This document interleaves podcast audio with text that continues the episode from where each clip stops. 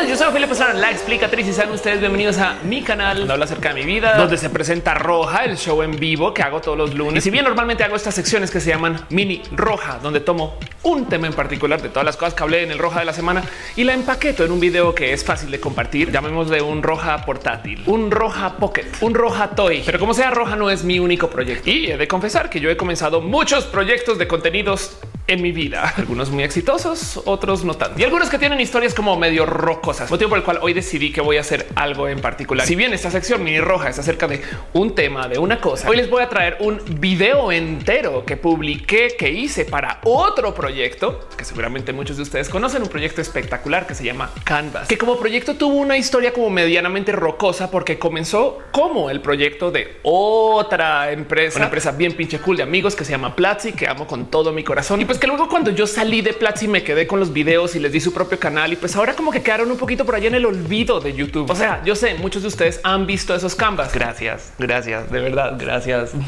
Me acuerdo de un video en particular que en ese entonces me tomó dos semanas desde que lo comencé a grabar hasta que lo publiqué. Y pues nada, no quiero que se queden ahí perdidos por allá. Entonces se los voy a traer a ustedes como si fuera un mini roja. Ténganme paciencia, el video es bueno, se los prometo. Y para no enredarnos más, acompáñenme y viajemos al pasado. Vamos a ver a la roja de antes. Así que solamente denme un segundo que necesito hacer uso de mi pequeña máquina del tiempo.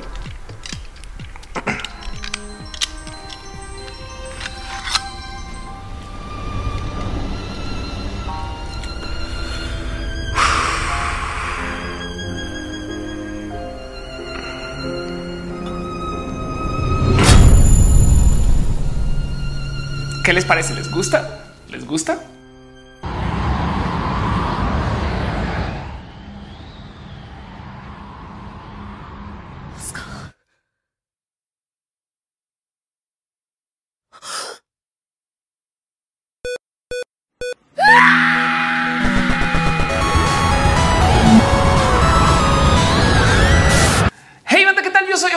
La explicatriz, y esto es Canvas, el canal en YouTube donde hablamos de tecnología, videojuegos. Hoy les quiero hablar acerca de Evangelion, Evangelion, Evangelion, Evangelion.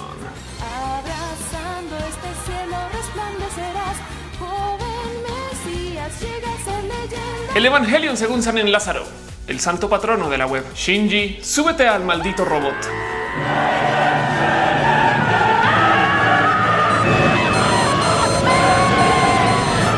A hablar acerca de Evangelion, una serie muy, muy, muy importante del anime japonés que es ampliamente considerada como la serie que salvó su género de un hoyo de desinterés y que luego básicamente se encargó de proyectar al mercado internacional lo que es el dibujo japonés animado. Evangelion no es para tanto. Pues miren, Veanlo así, es una serie tan importante que aún hoy, 23 años después de la publicación del primer episodio, seguimos discutiendo las cosas que sucedieron en la primera temporada. Y si bien, pues sí, es una serie de entretenimiento, la mendiga trae una propuesta sólida que además se sostiene si la observamos desde el trabajo de personas como Freud, Schopenhauer, Lacan, Jung. Es un espectáculo para mi gusto muy interesante, pero muy extraño. Una serie animada que en lo personal considero tan chingona que creería ha sido superada solamente por este otro momento de las series animadas del mundo.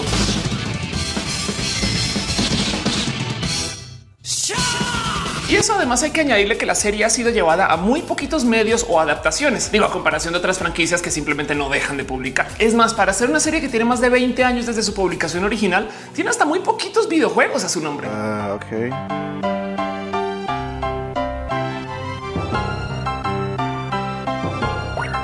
Oh. Que de paso, pequeña nota al margen, siempre he dicho que un buen juego de Evangelion debería ser un juego que a medida que vas jugando, de repente se detiene, te pone un pantallazo rojo o azul o negro y te comienza a hacer preguntas filosóficas acerca de ti y de tu relación con tu madre y cómo te sientes con tu padre y de que quién eres. Si no abres tu mente, Azúcar, el evangelio no se moverá. Donde tendría que imaginar que solamente puedes ganar si apagas la consola y te quedas mirando la pantalla negra. Pero bueno, ese es otro tema.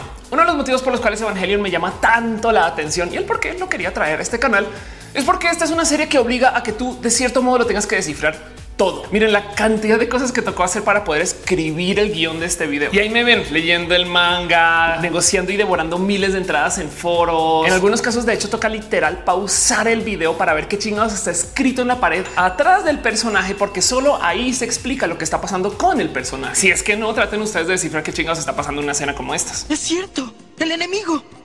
Enemigo, enemigo, enemigo. Nuestros enemigos se llaman ángeles tienen los nombres de los ángeles. Son el blanco de los Eivas y Nerf. Miren, de hecho no se me olvidó una escena en particular donde para poder entender qué es lo que estaba pasando con la serie en ese momento tenías que escuchar a lo que se estaba diciendo en la radio de fondo mientras dos protagonistas están hablando en un coche. Bien, la unidad 1 quedará lista para pasado mañana. Así que aunque tengan el poder divino, los seres humanos lo tratan como un hecho cualquiera. No estoy de acuerdo con eso. A propósito, el comité piensa congelar a La caja negra. Ah, Lo que me da gusto es que Shinji está a salvo. Ah, ay no. Tengo un Güey, es que quién hace eso? ¿Se imaginan si Avengers Infinity War se hubiera explicado por medio de escuchar Radio Thanos mientras los Avengers están escuchando? Güey, es que qué director hace eso. Pero bueno, en caso de que ustedes hayan estado bien debajo de una roca y en este momento estén preguntando qué es Evangelion, pues este es un momento espectacular para que ustedes cierren este video y vayan a ver Evangelion. Ya, ya.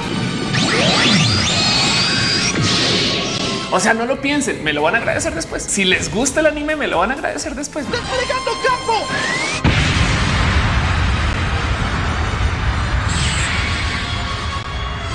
Miren, vean los primeros dos episodios y vuelven. Si quieren tres, si quieren tres, si pueden aguantarse a ver los primeros tres y no ver lo demás, no pasa nada. Y vengan y yo les cuento de Evangelion.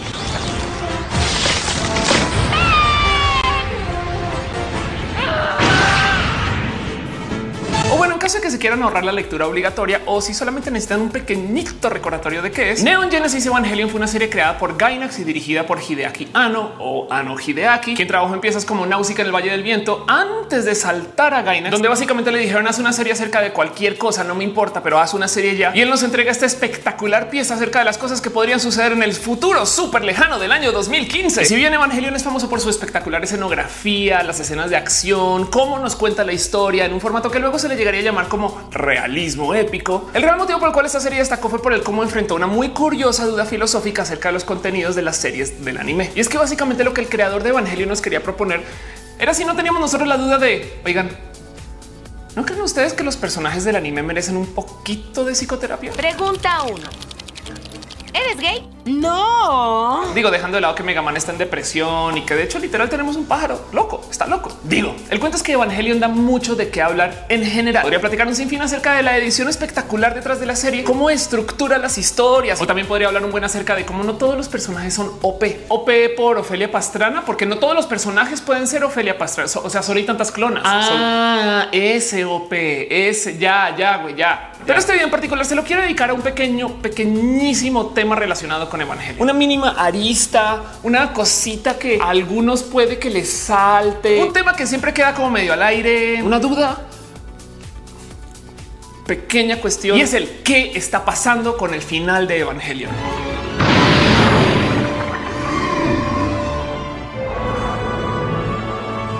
Porque hay que admitirlo, la serie tiene un final raro. No, güey, no raro. What the fuck? O sea, es velo, velo, ¿qué está pasando? O sea, de que qué? ¿Qué?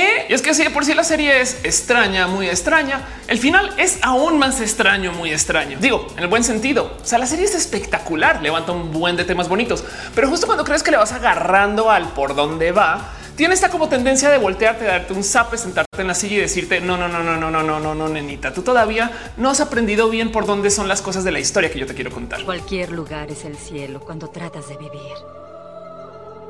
Y mientras tenga vida, el tiempo que viva tendrá oportunidad de alcanzar la felicidad. Sí, claro. Tienes razón. Madre. Está llenísima de metáfora, alegoría, simbolismo. Y aún así, si te estás fijando y tomando notas de qué es lo que está pasando en la serie, igual vas a tener varios momentos donde te vas a quedar con un que acabo de ver. Dime, Shinji, ¿te gustaría fusionarte conmigo? Que fuéramos un cuerpo y mente. Eso sería muy agradable. Pídemelo cuando quieras. Estoy Eso, lista. o sea, eso ¿Te qué? gustaría fusionarte conmigo? ¿Ser una solamente cuerpo y alma? Sería muy agradable, Shinji. Se han insertado todas las sondas. ¿Qué va a pasar? Va a pasar. La serie es a veces críptica. ¿Qué de paso? ¿Recuerdan cuando las lecciones de las series animadas eran ¿Y fáciles? cuando han acatado las reglas los mutantes?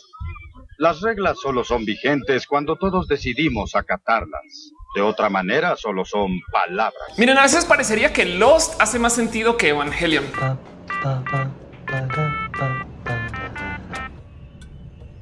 Y es que la historia de Evangelion y el por qué es difícil de descifrar no es porque esté mal contada, sino es porque la serie en sí está estructurada para no explicarnos nada.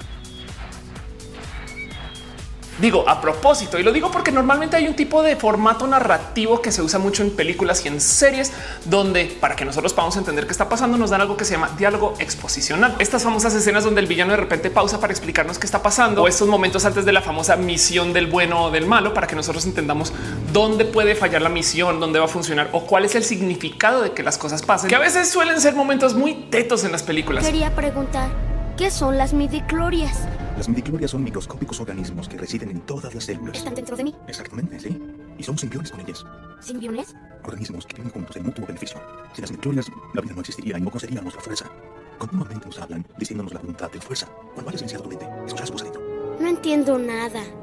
Con tiempo y dedicación entenderás. Nadie habla así, nadie habla así en la vida, pero en el guion literal le están diciendo a la audiencia, hey, para que entiendan qué está pasando, esto es esta persona. Y eso es el diálogo exposicional. ¿Y saben quién tiene muy poquito diálogo exposicional?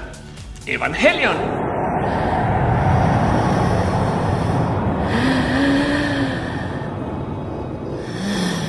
A fin de cuentas, lo bonito es que eso es Canvas. Después de pasarme por 26 episodios, tres películas y 10 lecturas, decidí hacer un poquito de análisis y pensar ¿Por qué acaba tan raro esta serie? Y creo que di con un motivo que explica tanto la serie como el por qué los personajes son como son y que además de cierto modo construye al por qué la serie se cuenta y se sigue publicando de modos tan raros.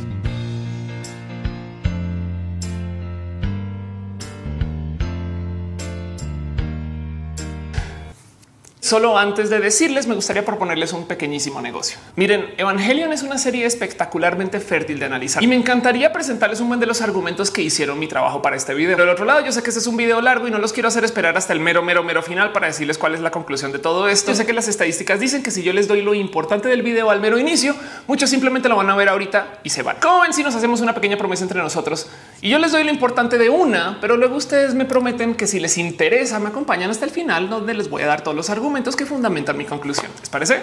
¿Les parece? Promete no se van. Ok. Chingón. Entonces, en pocas palabras, Ofelia les explica el final de Evangelion. ¿Eres estúpido?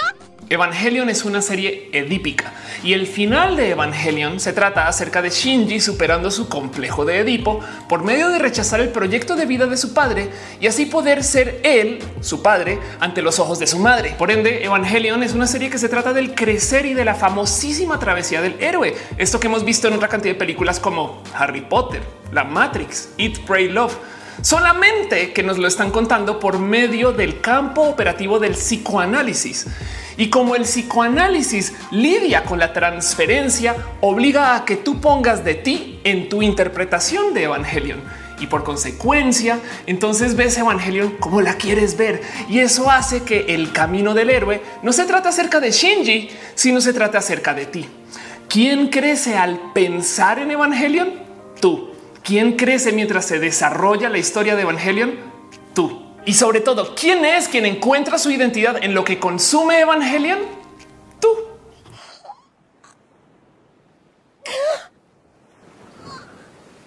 Ay, qué bonito.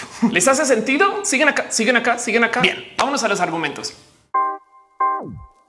Lo primero y lo más importante cuando tú haces un video tan ambicioso como un Ofelia explica el final de Evangelion es sentarse a pensar ¿Cuál es el final de Evangelion? Porque la serie tiene muchos finales. El primero y el más evidente candidato a lo que debería ser el final de la serie de Evangelion es lo que vemos en el final de la serie televisiva.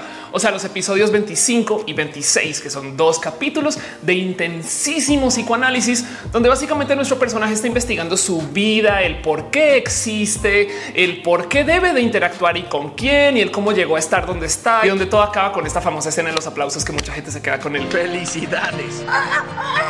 Felicidades. Felicidades. Felicidades. Felicidades. Felicidades, que acabo de ver. Si bien eso es un muy raro final para una más o menos muy rara serie, luego tenemos esta cosa que dejó aún más gente confundida, que es la película que se llama El final de Evangelion.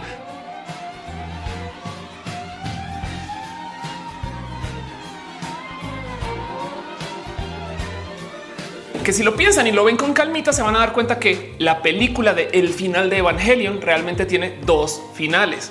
Este momento y este momento. Y lo que pasa es que si lo observamos tan solo por la superficie, viendo nomás la diferencia que hay entre las animaciones en el final de la serie como las animaciones en el final de la película, la verdad es que podría uno decir que son dos historias completamente diferentes. Pero es que como suceden las cosas en Evangelion y sobre todo el cómo se propuso la serie originalmente a nivel el negocio de la serie de Evangelion, tenemos dos momentos diferentes en lo que es lo canónico, la historia de lo que sucede en Evangelion y lo que es la entrega de Evangelion y el por qué existe la serie Evangelion para Gainax como para su creador. Que entonces no más para repetirlo, canónicamente tenemos un momento de cierre de historia y luego un momento de cierre de serie. ¿Y cuál es ese final de la historia al que me estás hablando, Ophelia? Este momento.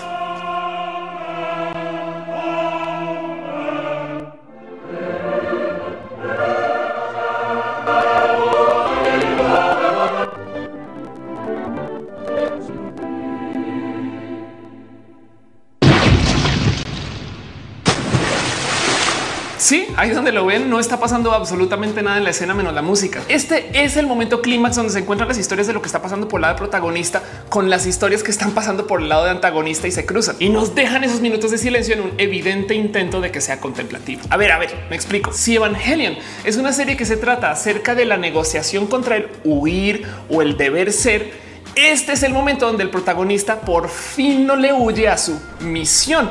Kaoru dijo que me amaba. El tema es que por primera vez en toda la serie, el protagonista está actuando desde su propia condición a favor de lo que quería el antagonista. Por favor, Shinji, destruyeme. De lo contrario, te destruirán a ti.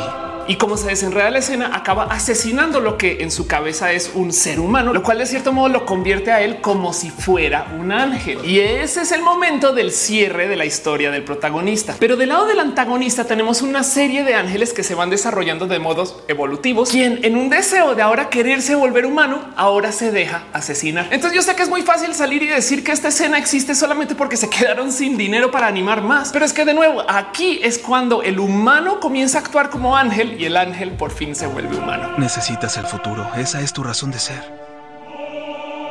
Gracias, Shinji. Mi vida cobró sentido.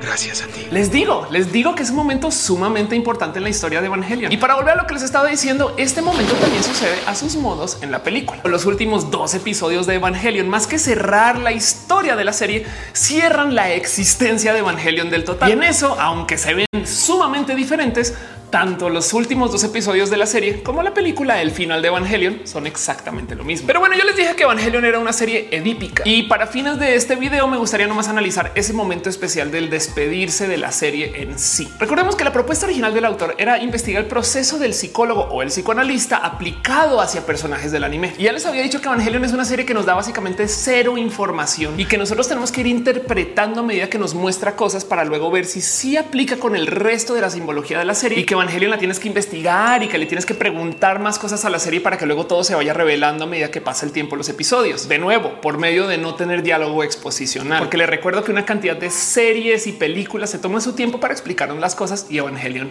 no. Pues saben dónde más se ve reflejado este proceso de que tienes que investigar la historia para alguien que está buscando reflejarse contigo. Exacto, en el proceso de la transferencia del psicoanalista. Piénselo, ustedes van a ver a un psicoanalista, se sientan con él o ella por primera vez y él no sabe nada de ustedes. A medida que le van contando su historia, las cosas se van revelando. Y si ustedes son ese psicoanalista que están escuchando a una persona contarle los cuentos de las cosas que pasaron en la vida de esa otra, pues solamente van a poder hacer pacto simbólico con un trocito pequeño de todo lo que representa la persona que tienen enfrente. Y entonces lo bonito es que Evangelion, por medio de no explicarnos nada, nos obliga a que nosotros hagamos suposiciones acerca de lo que está sucediendo. Y recuerden, la historia de Evangelion es un conflicto freudiano y edípico. O sea, destilado se trata de un niño que rechaza lo que es su padre para reemplazarlo ante los ojos de su madre. La problematización de Evangelion sucede por medio del proyecto del padre de Shinji, que es un proyecto espectacularmente complejo que se trata acerca de llevar a la humanidad a una cosa que se llama la instrumentalización humana. Que oigan, yo sé que todos hicimos caso omiso cuando escuchamos la palabra instrumentalización por primera vez, porque el proyecto del padre de Shinji es bien pinches raro, güey. Pero como las cosas complejas siempre vienen acompañadas, el proyecto de instrumentalización sucede por medio de un complejísimo conjunto de actividades que son permisibles debido a la ciencia ciencia ficción que existe en el universo de Evangelion. Y entonces, no más para dejarlo en claro, instrumentalización es un concepto teológico real que básicamente significa el volverse un instrumento para una causa superior.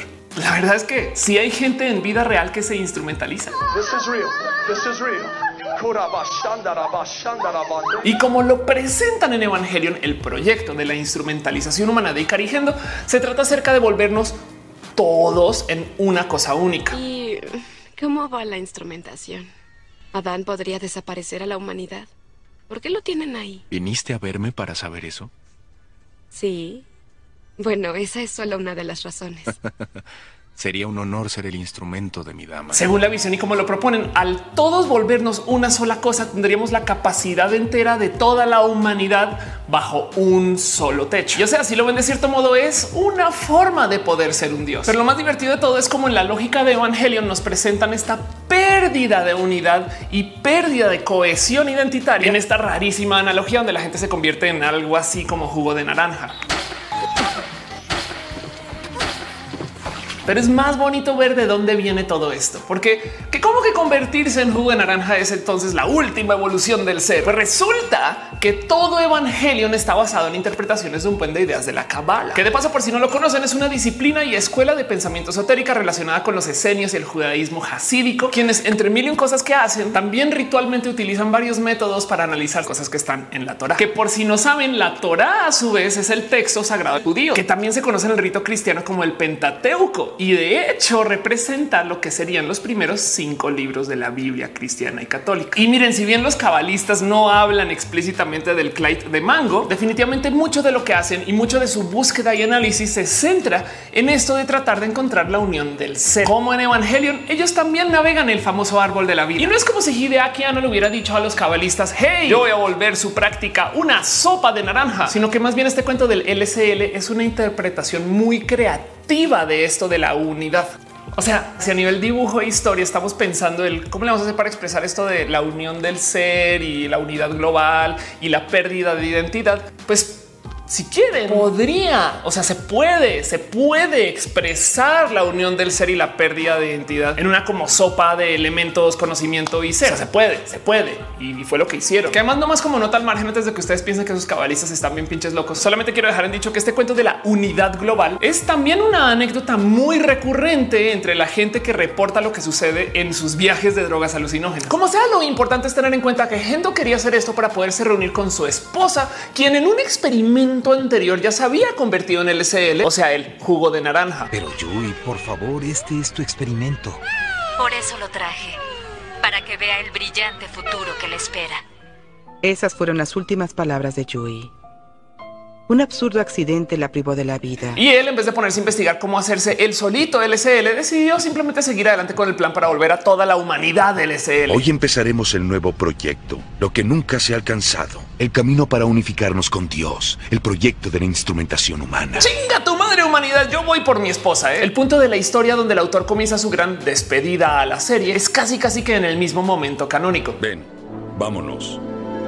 Hoy es el día para el que fuiste creado. Y es básicamente cuando se le da inicio a la locura. Pero todos modos en la película, si bien nos dan muchísimo más material, básicamente llegamos a una situación más o menos similar.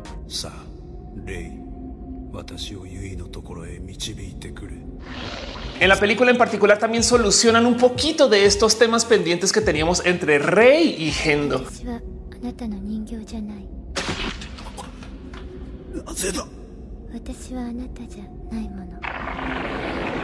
Pero como sea, pasa exactamente lo mismo. Tenemos un nuevo impacto.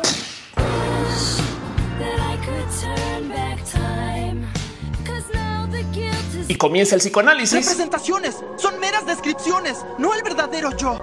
Todo es una simple forma, un identificador para que los demás me reconozcan. Y entonces se despiertan muchas cosas. Porque me da miedo que me odien. Porque podría desaparecer mi identidad. Que recuerden que simbólicamente para Shinji esto lo que quiere decir es él cumpliendo el deseo de su padre. Llegamos a la unidad. Eso era todo lo que él quería. Felicidades, hijo. Entonces, si bien la motivante de Shinji es poder sobrepasar a su padre, ¿No quieres estar con tu papá? No, no quiero. lo que lo vuelve un momento heroico es que cuando por fin logra hacerlo, es cuando su padre por fin cumple su deseo. Entonces, ¿qué soy? ¿Qué soy? ¿Qué es esto? he ahí el Edipo. Felicidades. Felicidades. Felicidades. Felicidades. Felicidades. Felicidades.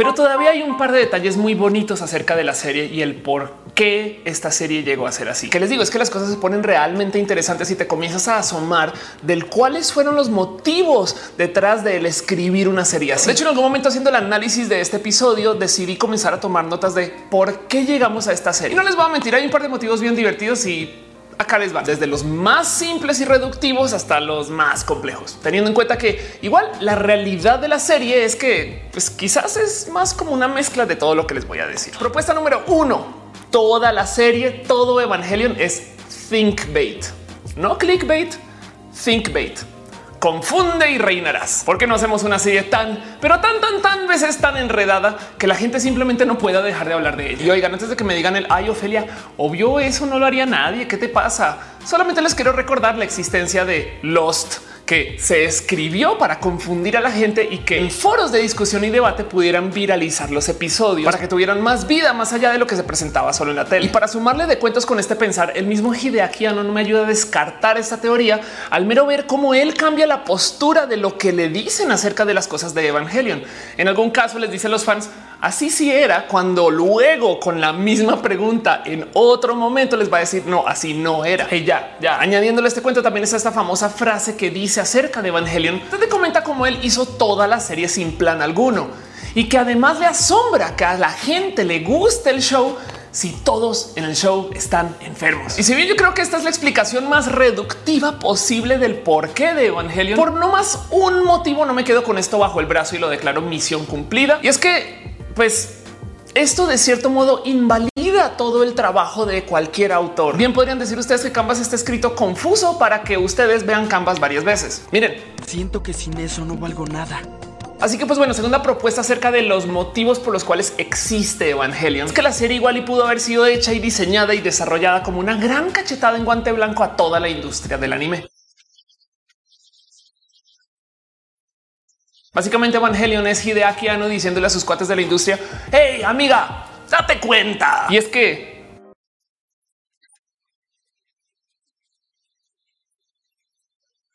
Y amiga, amiga, date cuenta. Amiga, date cuenta.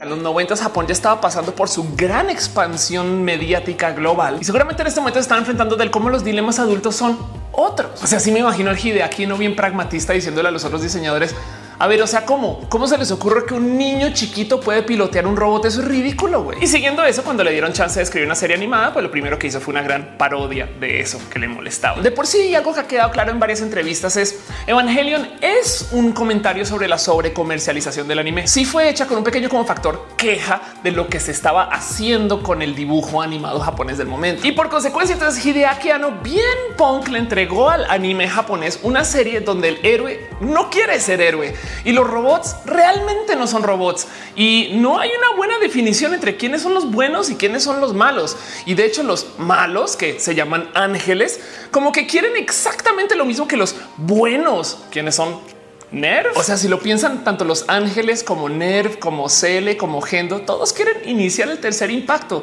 y ahí están peleándose para hacer lo mismo. Luego entiendes por qué Shinji dice por qué chingados estoy en el robot. güey. Lo importante acá es verlo como esta actividad punk de Hideaki Anno, donde él básicamente hace una serie de peleas sin conflicto.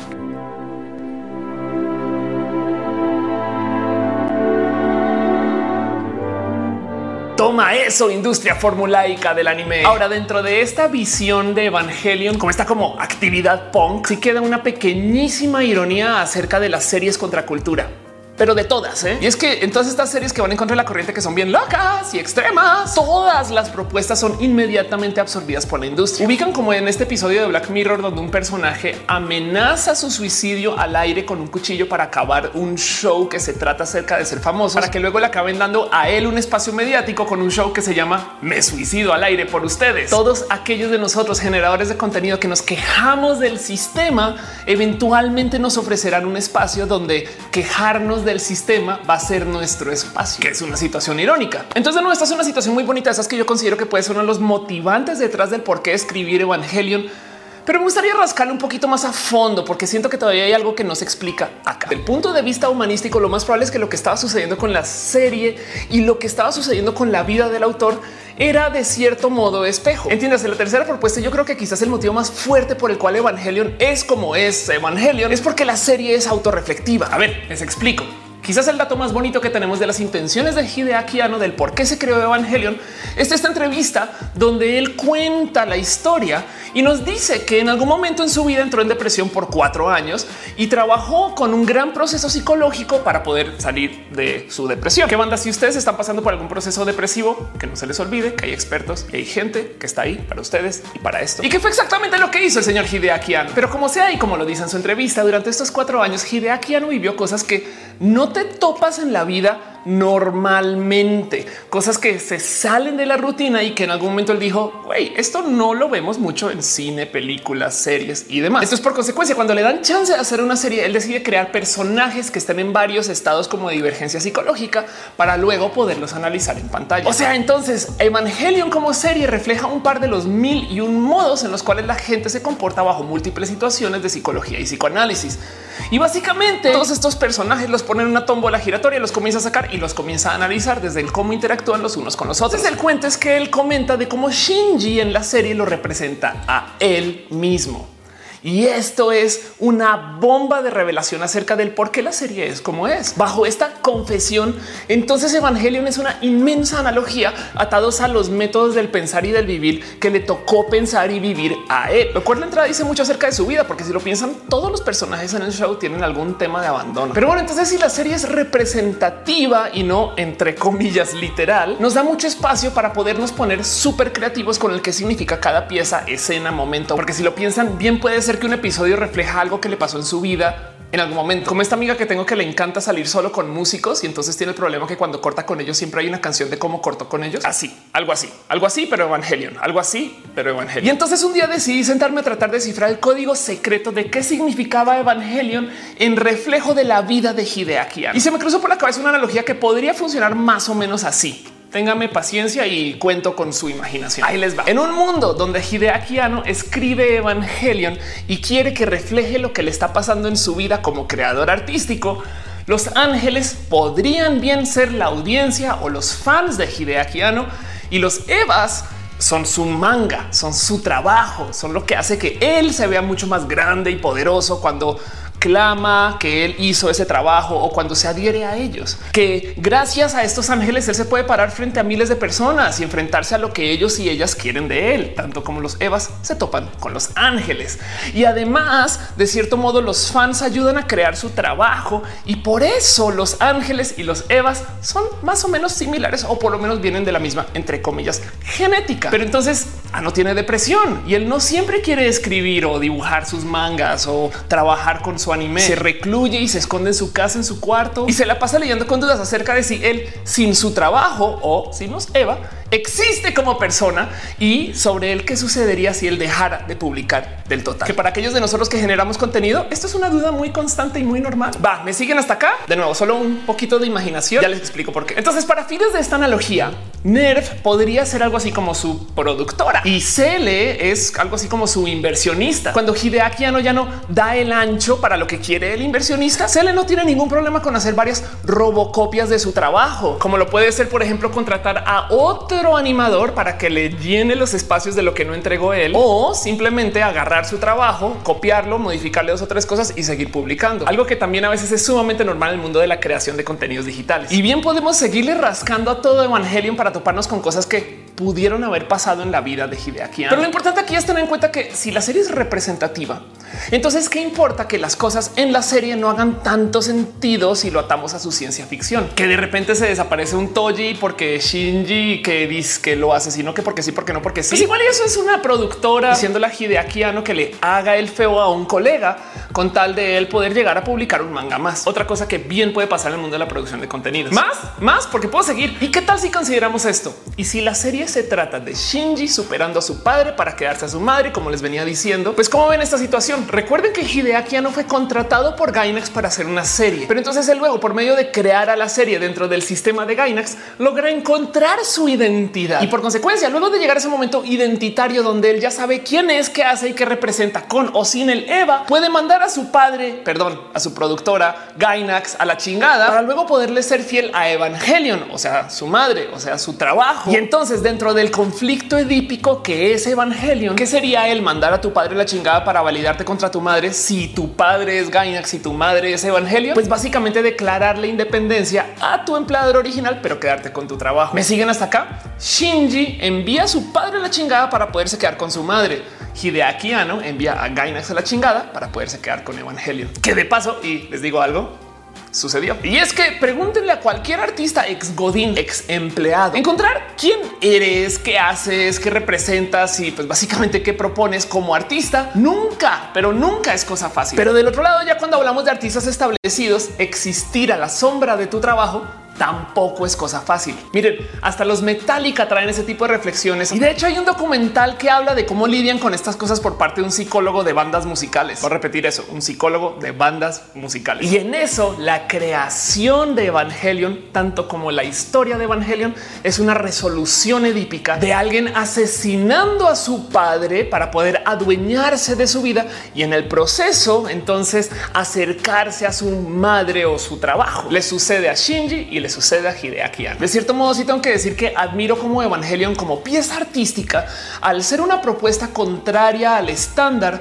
no solo se estaba quejando de lo que ya existía, sino que también llegó a proponer algo acerca del cómo deberían de ser las cosas que vienen. Evangelion como creación se para para decir Hey, yo sí estaba en onda, pero luego cambiaron la onda. Ahora la onda que traigo ya no es onda y la onda de onda me parece muy mala onda y te va a pasar a ti. Y entonces en esto es que todo mi análisis del por qué se hizo Evangelion así hace círculo completo, en lo que enfrentamos una historia donde un personaje protagonista básicamente encuentra su propia identidad a lo largo del desarrollo de la serie y con ella la salvación de su yugo y escapa a su libertad. Pero asimismo esto sucede con la serie en sí, que encuentra una identidad y escapa a la presión de su formato y género para poder cerrar el círculo. Pero esto mismo es lo que sucede con el autor que encuentra su identidad como artista y escapa a su independencia. Personaje, serie y autor, todos completando un ciclo edípico de crecimiento. Y ¡pum! Eso.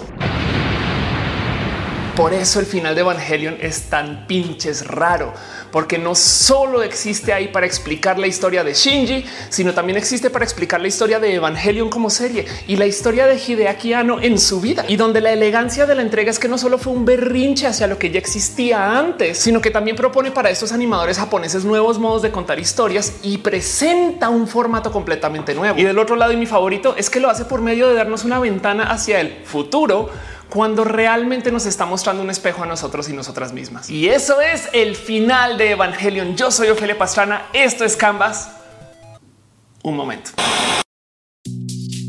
Solamente me queda una pequeña arista, un pelito que jala, un dato por ahí chiquitito que recuerdo haber visto, un post-it que quedó pegado en la pared, un fino detalle que me prohíbe determinar eso que les acabo de decir como una conclusión fulminante y que cierra todo el debate que existe acerca de Evangelion. Y es que parece, y a juzgar por el cómo hablan entrevistas acerca de la serie, de lo que pasa con Evangelion, Hideaki Anno no está así como que digamos mega feliz, aunque la serie se entienda como una novela acerca de la superación del ser humano. Y es que como estas personas son escritores de historias nivel asiático, la verdad es que si te sientas a pensar que acá tienes a un autor que está diciendo que él quiere hacer algo que vaya en contra del sistema formulaico de crear historias, pues hacer una historia de alguien que va de cero a héroe, así sea en meta referencia, pues técnicamente no estaría creando una identidad literaria nueva. ¿O sí? ¿Qué? Oh, me acabas de decir en un pinche video larguísimo acá mismo en este canal de YouTube. El comandante Fuyutsuki no está muy contento con esta situación. Y es que ese fino detalle que Hideaki no esté en contra de que se asuma que Evangelion es una serie de superación y de formación y de camino del héroe, me llevó a investigar un poquito más acerca de este pequeño objeto literario que usa para explicar el porqué de la historia al inicio de la serie. Así que si todavía me tienen paciencia con este video, vamos a hablar dos segundos acerca del dilema del puerco espín. Propuesto por Arthur Schopenhauer, el dilema del puerco espín es que mientras más te acercas a una persona, a un tema, a un objeto o algo con lo que puedas desarrollar conexión emocional, más te haces daño como un puerco espín. Y vaya como este tema está bien presente a lo largo de todo pinches evangelio. Mientras más se acercan algunos personajes, más daño se hacen mutuamente. Mientras más investigas algo en Evangelion, más daño te hace la serie. ¿Cuál es la situación donde más daño le pueden hacer los Evas a los ángeles?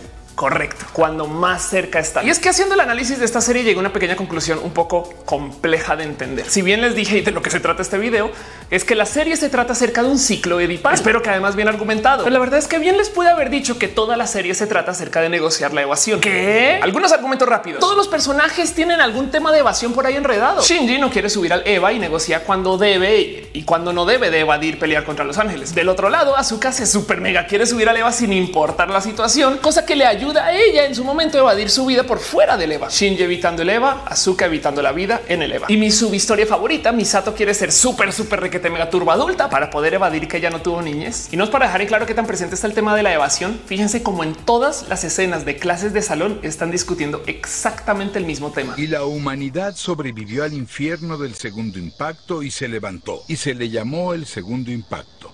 En esa época yo vivía en un lugar llamado Nebukawa. ¡No! ¡Se aproxima una ola a 230 metros por segundo! ¡Doctor! ¡Tenemos que evacuar! ¡No! ¡Mi deber es permanecer aquí!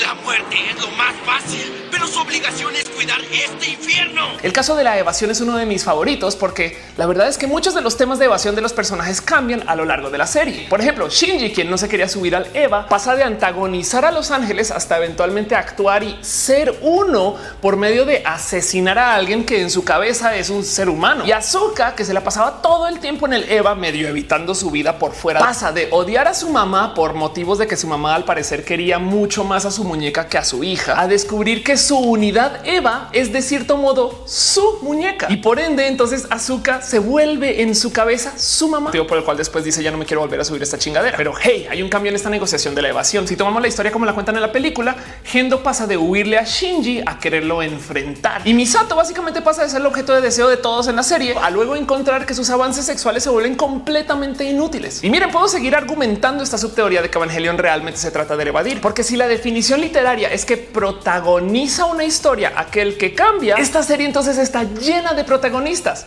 un modo de evasión. Y como también les dije antes en el video, la serie tiene un buen de finales otro modo de evasión. Y luego la serie en sí también está llena de momentos, historias o situaciones que realmente son otras versiones de exactamente lo mismo. Otra forma de evasión. El enemigo es el proyecto de la instrumentalización humana, también una forma de evasión. La instrumentalización humana se trata acerca de perder la identidad, una forma de evasión. Narrativamente, el cómo tú esperas que los héroes siempre sean estas personas galantes, súper capaces, fuertes, decididas, que quieren entrarle a la acción en chinga cuando hay problemas. Y como en Evangelion esto no sucede, también una forma de evasión. Y les digo algo, la serie tomada en conjunto y el cómo de repente tenemos rebirth, make, redo y que ni siquiera salen los episodios a tiempo y que los entregan siendo exactamente lo mismo, pero sí, pero no, pero es una realidad. Pero es una temporada dos, pero pasó lo mismo, pero no pasó lo mismo, pero también una forma de evasión. Y luego para añadirle lo divertido que es analizar el tema de la evasión en Evangelion, tienes estos momentos donde cuando sí le preguntan a los personajes, hey, ¿por qué estás acá? ¿Por qué haces lo que haces? Tienden a despertar respuestas evasivas. Y por eso me uní a NERV. Es la única forma de escapar. No debo huir, no debo huir, no debo huir. Y no les voy a mentir que es una espectacular herramienta narrativa. No es más sino analizar la estructura de cómo se cuenta la historia del primer episodio, que luego te lleva al inicio del episodio 2 y no te solucionan absolutamente nada. Entonces comienzas a vivir en este mundo esquizofrénico donde te estás imaginando más o menos qué fue lo que pasó, pero pues sigues adelante con la historia. Si quieres tratar de entender, te tienes que imaginar qué fue lo que pasó. Bien podrías argumentar que lo que está pasando ahí es el director diciendo, no sé, güey, yo voy a evadir contarte la historia tú propones, cosa que me parece genial. Que a menos que tengas una imaginación muy vívida, no se te va a ocurrir en lo más mínimo lo que te cuentan al cierre del episodio 2, que realmente es lo que cierra la historia del episodio 1.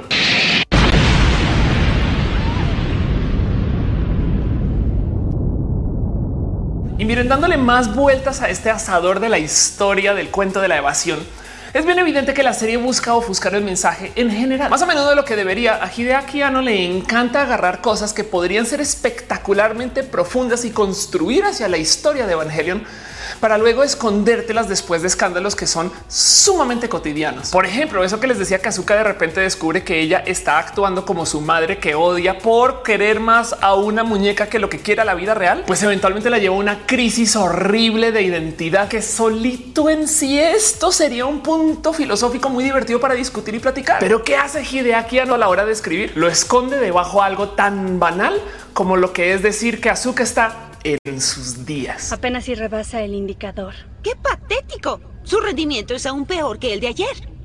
Asuka está algo indispuesta hoy. Está en sus días. O la historia de Kaworu, la última iteración del desarrollo evolutivo de un ángel, que además de entrada ya hay algo que decir en que la última evolución de un ángel es parecerse a un humano, quien además está investigando su humanidad y entonces le está pidiendo a un ser humano que lo asesine. Novela que solita podría ser la trama de Evangelion y este Hideaki ya no lo esconde muy inteligentemente detrás de un escándalo gay. Creo que nací solo para conocerte, Shinji Ikari. Entonces, a menos que tú te estés fijando con pinzas en los detalles, vas a pensar que son cosas bastante menos importantes de lo que son. Y eso es evasión. Como elemento literario, lo que te confronta te forma. Sobre todo cuando como escritora le comienzas a preguntar a tus personajes por qué te choca esto. Y entonces, en ese momento que yo comencé a hacer análisis de Evangelion y me topé con que hay dos posibles explicaciones que no son necesariamente excluyentes. Que la serie es igual de fácil de explicar como un conflicto edípico, tanto como se puede explicar como un gran conflicto acerca de la evasión cosa que como analista me choca y en su proceso curiosamente me formo. Y es que entonces de nuevo vas a YouTube y te sientas a buscar análisis acerca de qué es Evangelion y por qué se creó así Evangelion y qué explica Evangelion y qué conforma la generación de la historia detrás de Evangelion y te enfrentas contra un océano de interpretaciones. Y les digo algo, Evangelion no es una serie simple como para que digas querían evadir explicarse a sí mismos. La genialidad de la evasión confrontacional que vemos en Evangelion, lo que hicieron para esta serie animada fue sumamente único. Lo vemos también reflejado en una cantidad de series nuevas que se derivan o por lo menos se inspiran en Evangelion. Acá les va un ejemplo raro. One Hour Photo es una película con Robin Williams que nos cuenta la historia de un empleado que es evasivo. Él no quiere ser parte de su vida, pero sí le gusta buscar cómo inscribirse en la vida de otras por medio de ver las fotos de otras personas a las cuales tiene acceso gracias a su situación laboral. Él trabaja revelando fotos que busca justo dar muy poquitas explicaciones acerca de Robin Williams, ya que básicamente su historia de vida es la evasión. Y lo bonito es que en One Hour Photo de cierto modo nos dicen, oigan, la evasión es tema en esta película, porque llega un momento donde el niño protagonista recibe un regalo por parte de Robin Williams, un regalo que para los fans de Hideaki Anno van a reconocer. Entonces, por lo menos al ver ejemplos así, puedo decir que de la oleada de teorías acerca de Evangelio, a lo mejor esta que les estoy proponiendo de la evasión tiene un poquito más de consenso que las demás. Entonces, ¿dónde guardo el famosísimo cuento edípico que les conté al comienzo del video? Ese también hace mucho sentido, sobre todo porque ata la historia de creador, serie y canon. Pero es que aquí aquí es que sale a relucir la real genialidad de Evangelion como serie. Que si bien si esto se llevó a cabo por fines filosóficos o comerciales, yo creo que fue una resolución tan espectacular al porqué de Evangelion que estoy completamente dispuesta a darle al señor Hideaki Anno carta blanca del cómo me agradó el cómo ata lo que sucedió en Evangelion. Digo, porque que no se nos olvide que esa es una serie que seguimos analizando con pinza y lupa más de 20 años después de que se publicaron los primeros 26 episodios originales. Miren, Evangelion 1.0 ya salió hace 10 años. Pero bueno, volviendo al punto, sea por fines económicos o no, la genialidad de Evangelion como serie, el por qué tiene tantas interpretaciones, el por qué la gente lo ve diferente, el por qué todavía la seguimos viendo tanto tiempo después de que se publicara y el por qué la seguimos analizando, es porque Evangelion es una serie enteramente subjetiva. Tú la tienes que interpretar y solo tú sabes lo que significa para ti. Si bien esto es una verdad detrás de todo lo que leemos y todo lo que consumimos, Evangelion me queda claro que fue diseñada para que el interpretar la serie sea requisito para poderla consumir y entenderla bien. Y es que miren, contrario a lo que nos dice la cultura popular, ni los sueños son universalmente interpretables como tampoco las personalidades. De hecho, el horóscopo está escrito en términos que son excesivamente vagos para que por medio de esta cosa que conocemos como el efecto Forer, que básicamente es cuando tú eliges dos cosas que son acierto en un mar de desaciertos y por mera proyección de donde te quieres ver en lo que estás leyendo entonces nos podemos identificar e interpretar para nosotros un significado de una supuesta predicción de futuro. Así que de cierto modo, el motivo por el cual el horóscopo que es tan fallido y tan poco preciso y tan vago en sus medios sigue siendo relevante también explica el por qué Evangelion sigue acá. Y no solo es así ah, esa serie que vi de pequeño. Para muchas personas sigue acá tan presente como si la serie siguiera al aire. Y de nuevo piensen que llevamos para 25 años desde que el final de Evangelion estuvo en cine. Y es que al interpretar la serie, al buscarle un significado, al llenar los hoyos de la serie o de los personajes con tu experiencia de vida, al completar la historia con mis suposiciones de cómo deberían de suceder las cosas, al llenar los espacios con nuestra imaginación, en esencia nos estamos adueñando de Evangelion. Evangelio se siente loca y rara, ya que al darnos una historia incompleta y además inconsistente, así como interpretamos los sueños, pues también estamos interpretando la serie. Y como la mendiga se ve tan bien hecha, nos queda claro que tantos hoyos no están ahí por mera mediocridad. Así que con más ganas interpretamos la serie con más de nuestro conocimiento y en esencia creamos o nos encontramos con más hoyos al hacerlo. Nos adueñamos de la serie, pero encontramos más que explicar. Nos acercamos al puerco espín y más daño nos hace.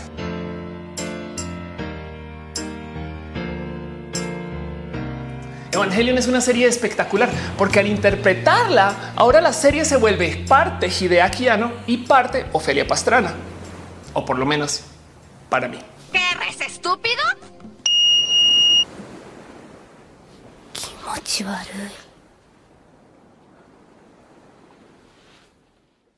Hey, banda, gracias por ver mi video hasta acá. Un video pues sumamente ambicioso, ya que la verdad es que hablar de Evangelion en sí es complejo y analizar Evangelion peor. Bien pudo haber sido que, por ejemplo, Shinji murió en el ataque del primer ángel y de ahí en adelante todo lo que sucede en la serie es como un sueño. Y el pedo es que como se trata del psicoanálisis, si la serie resulta ser un gran sueño post-mortem de Shinji, pues entonces la gran mayoría de lo que les dije en el análisis igual aplica. Pues porque psicoanálisis que se fija en lo que pasa en los sueños. En últimas, y con un chingo de frustración, por eso fue que llegué a esta conclusión que esta serie es acerca del interpretar la serie. La ironía aquí es que yo les hice un video de 50 minutos y a todas estas la parodia del güey este de asco es precisa. Sí, esta la madre que me pregunten que explique el final de Evangelion, te das cuenta de que realmente no hay una conclusión de Evangelion. El final es la suma de todos los posibles finales que crean esta conclusión que es pues colectiva, ¿no? Si te preguntas cuál es el final de Evangelion y qué significa.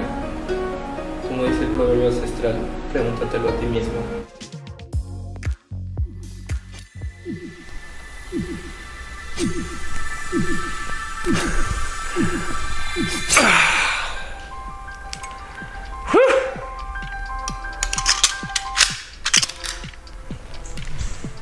Bonita, gracias por ver mi video hasta acá. Canvas para mí es uno de mis proyectos más cool. El único tema es que hacer estos videos, cada vez que lo intentaba, me tomaba mucho pinche tiempo. Son videos muy dedicados y que yo pensé en su momento, ah, vas a volver a hacer esto. Porque ahorita llegó la vida.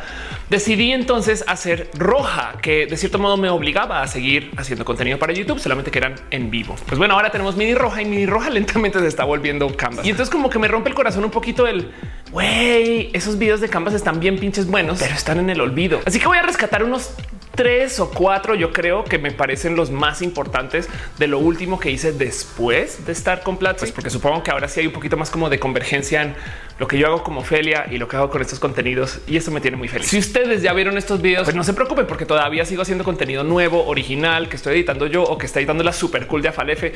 Ya vienen, pero en el Inter, ¿qué les digo? Este es mi trabajo y pues es chido de compartir la neta aprecio mucho su apoyo, el hecho de que este canal sigue creciendo gracias a ustedes y que lo recomiendan y que opinan y que comentan y que no se les olvide que las cosas que me dejan en los comentarios yo también las levanto para hacer videos de Ofelia responde. Entonces, si tienen dudas profundas de esto que estoy publicando acá, tírenla que yo me presto para responder lo que sea que se les ocurra. Pero bueno, ya saben, si alguna vez ve una persona LGBT o de la diversidad en la calle, en su oficina, en su familia o en el trabajo, díganle que es una persona muy bonita. Denle un abrazo, escríbanle por WhatsApp y díganle hey, tú eres cool. Y si no es una persona de la diversidad, también no lo podemos decir a nosotros mismos. En fin, les quiero.